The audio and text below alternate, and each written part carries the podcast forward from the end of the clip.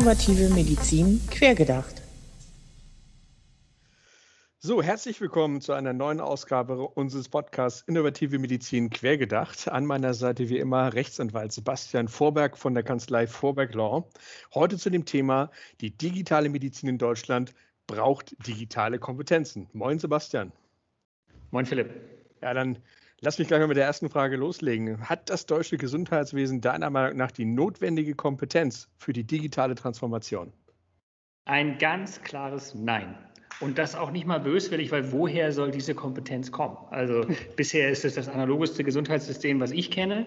Ähm, insofern glaube ich, dass man auch erstmal mit analogen Kompetenzen hier versucht, Digitalisierung zu betreiben oder auch einfach mal die ganze neue Welt zu verstehen. Und das merkt man in jeder Diskussion. Und das ist gar nicht von wegen, ich bin, ich bin nicht weltoffen oder so. Man kann ja sehr weltoffen sein, aber äh, man kann sich dann, glaube ich, sehr schwer in die Dinge reinversetzen, die in Zukunft auf uns zukommen.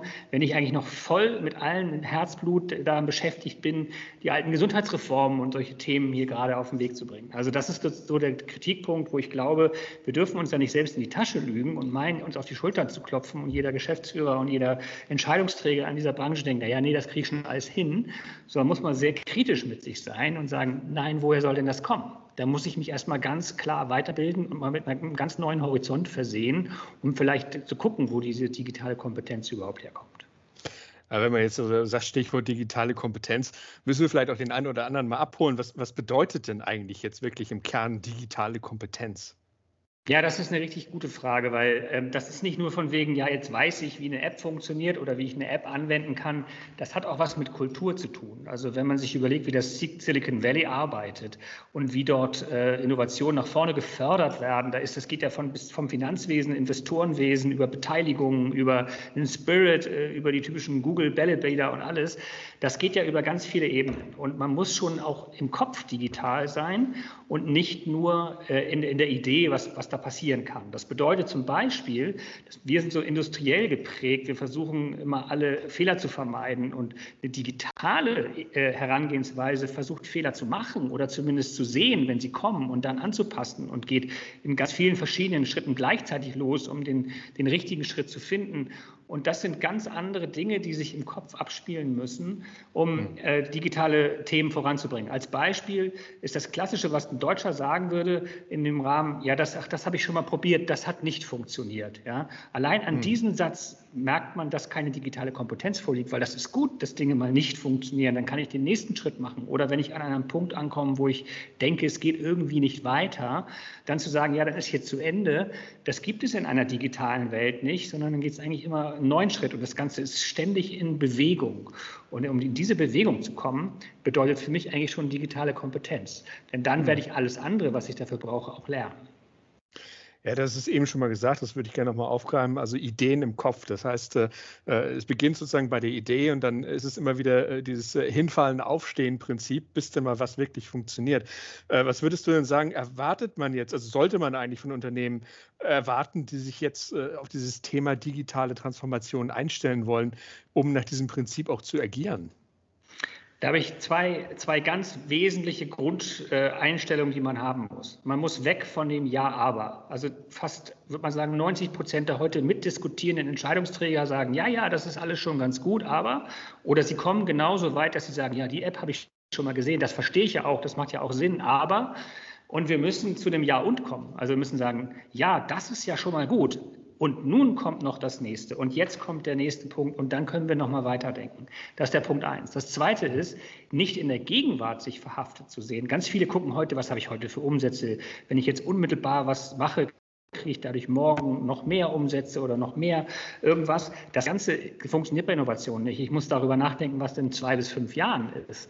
Und wenn ich also in zwei bis fünf Jahren mir vorstellen kann, was dann mit meiner heutigen Entscheidung zur Digitalisierung, zu einem Thema, zu einem Produkt äh, passiert, dann kann ich wahrscheinlich diese Dinge erkennen, die notwendig sind, die wir heute brauchen. Aber da ist in Deutschland echt noch ziemlich äh, zappenduster. Mhm. Man denkt immer nur bis heute und man hat immer die Idee, ich bin schon innovativ, wenn ich sage ja, aber. Und das ja. passt beides nicht. Ich bin erst innovativ, wenn ich sage ja und und wenn ich an die nächsten zwei bis fünf Jahre denke.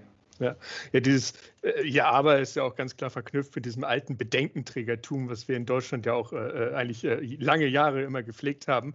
Und dieses Ja und ist ja tatsächlich, passt ja auch zu dem, was du vorher gesagt hast. Ne? Also immer dieses ähm, äh, also hinfallen und wieder aufstehen. Ne? Also es geht halt immer weiter, da, dieser Spirit dabei.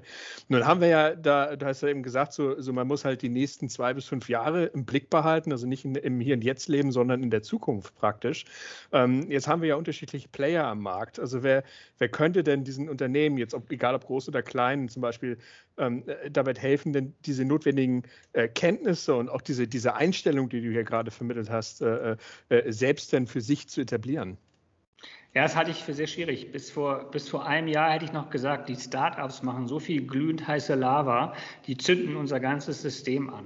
Jetzt habe ich gesagt, durch, dadurch, dass wir dieses ganze innovative Geschehen der, der medizinischen Gesundheitsanwendungen und, und all solche Themen in die, in die Regulation gepackt haben und in, in, die erste, in das erste Gesundheitswesen sozusagen, haben wir diese glühend heiße Lava in das kalte Wasser der sonstigen Unternehmen dort äh, geschüttet. Und jetzt machen sich alle tolle Gedanken, wie sie dieses kalte Wasser zum, zum Kochen kriegen. Also auf deine Frage geantwortet, ich sehe momentan gar kein Unternehmen.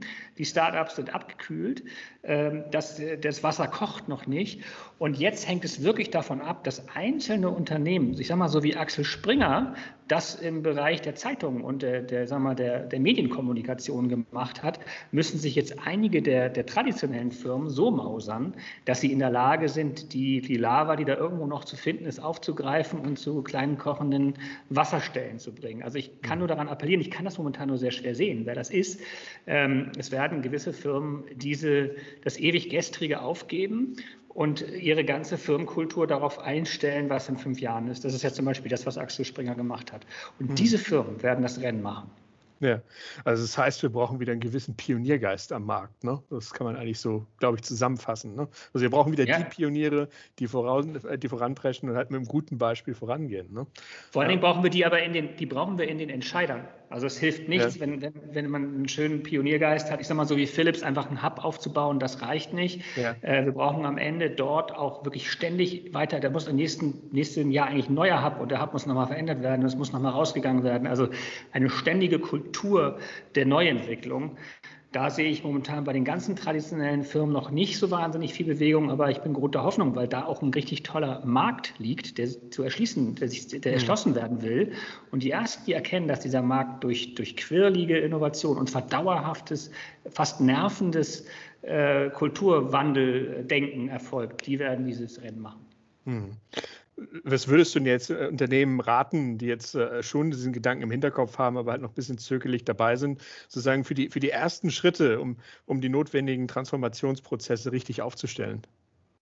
Man darf keine Angst mehr haben. Also die Ängste, die heute die Firmen haben, ihre Bilanzen, ihre, also wenn man zum Beispiel mal so eine große Krankenkasse fragt, die dann schon wirklich ein paar interessante, äh, innovative Köpfe auch in sich vereint hat, interessante Ideen, die stolpern dann darüber, sagen, das kann ich ja nicht machen. Ja, ich kann doch nichts gegen die Ärzte machen. Das sind doch unsere ganzen tollen Leistungserbringer.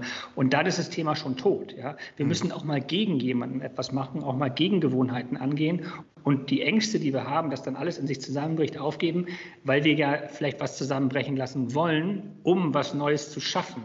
Mhm. Diese Gedanke, der muss der erste sein. Das heißt, keine Angst davon, alte Dinge abzureißen, um neue aufzubauen. Ja. Ja, es passt ja genau zu diesem Pioniergeist, dass man sagt, gut, und wenn ich dann mal auf Granit stoße, dann suche ich mir einen neuen Weg. Ne? Also äh, genau das passt ja mit dem zusammen. Dann keine Angst, ne? Äh, einfach mal Try and Error und äh, wir, wir, wir probieren mal was ne? an der Stelle, ja. Ja. Und dann erlaubt mir noch eine letzte Frage. Ähm, es war also das Bild, das wir jetzt ja eigentlich heute gezeichnet haben oder was du auch gezeichnet hast, ist ja so ein bisschen durchwachsen. Ne? Also du, man sieht ja durchaus noch so gewisse, gewisse Chancen. Äh, wir haben verschiedene Player am Markt. Äh, du sagst ja, äh, wenn, wenn eine, einige mal wirklich dann diesen Pioniers- und Entscheidergeist da auch äh, äh, entwickeln und mal keine Angst haben, äh, dann, dann sind Transformationen im digitalen Bereich halt möglich und auch der Aufbau von digitalen Kompetenzen. Ähm, würdest du mir jetzt sagen, zusammenfassend, also haben wir in Deutschland überhaupt noch eine Chance, die Veränderung noch so rechtzeitig einzuleiten, dass wir sozusagen Schritt halten können und nicht den Anschluss verlieren? Also solange Deutschland satt und ohne Not ist, halte ich das für wahnsinnig schwierig. Aber zum Glück ist das sehr differenziert. Und ich glaube zum Beispiel, man zeigt, dass die Not, die Corona verursacht hat, äh, aus der These, stell dir vor, es ist Fernbehandlung und keiner geht hin, äh, eine, eine Fernbehandlung gemacht hat, die auch jetzt sogar bevölkerungsübergreifend und in den einzelnen Ärzteschaften und so weiter äh, seinen Boden findet. Das heißt, also aus der Not heraus kann sowas passieren. Und ich kann mir auch vorstellen, dass einzelne Unternehmen vielleicht ihr Geschäftsmodell nicht mehr so richtig verwirklichen können oder dass es zu wenig passiert. Und aus dieser Not oder aus der Idee heraus, dass das so nicht weitergeht, äh, um sich verändern. Und das heißt, solange wir alle noch satt und dick im Sattel sitzen, wird sich zu wenig tun, hat Deutschland auch kaum eine Chance, weil das andere dann äh, vielleicht nötiger haben. Ich baue aber schon darauf, dass das eine oder andere Unternehmen mhm. aus gewissen Nöten heraus die richtigen Entscheidungen fällt und damit Deutschland vormacht, wie es geht und andere, die dann sehen, dass ihnen vielleicht die Fälle wegstimmen, auch nachzieht. Ja, ja, Konkurrenz belebt das Geschäft, wie es so schön heißt. Ne? Genau, ja. Ja, spannendes Thema. Äh, ich danke dir wie immer, äh, dass du dir die Zeit genommen hast ähm, und äh, freue mich auf das nächste Gespräch. Danke, Sebastian. Alles klar, danke, Philipp.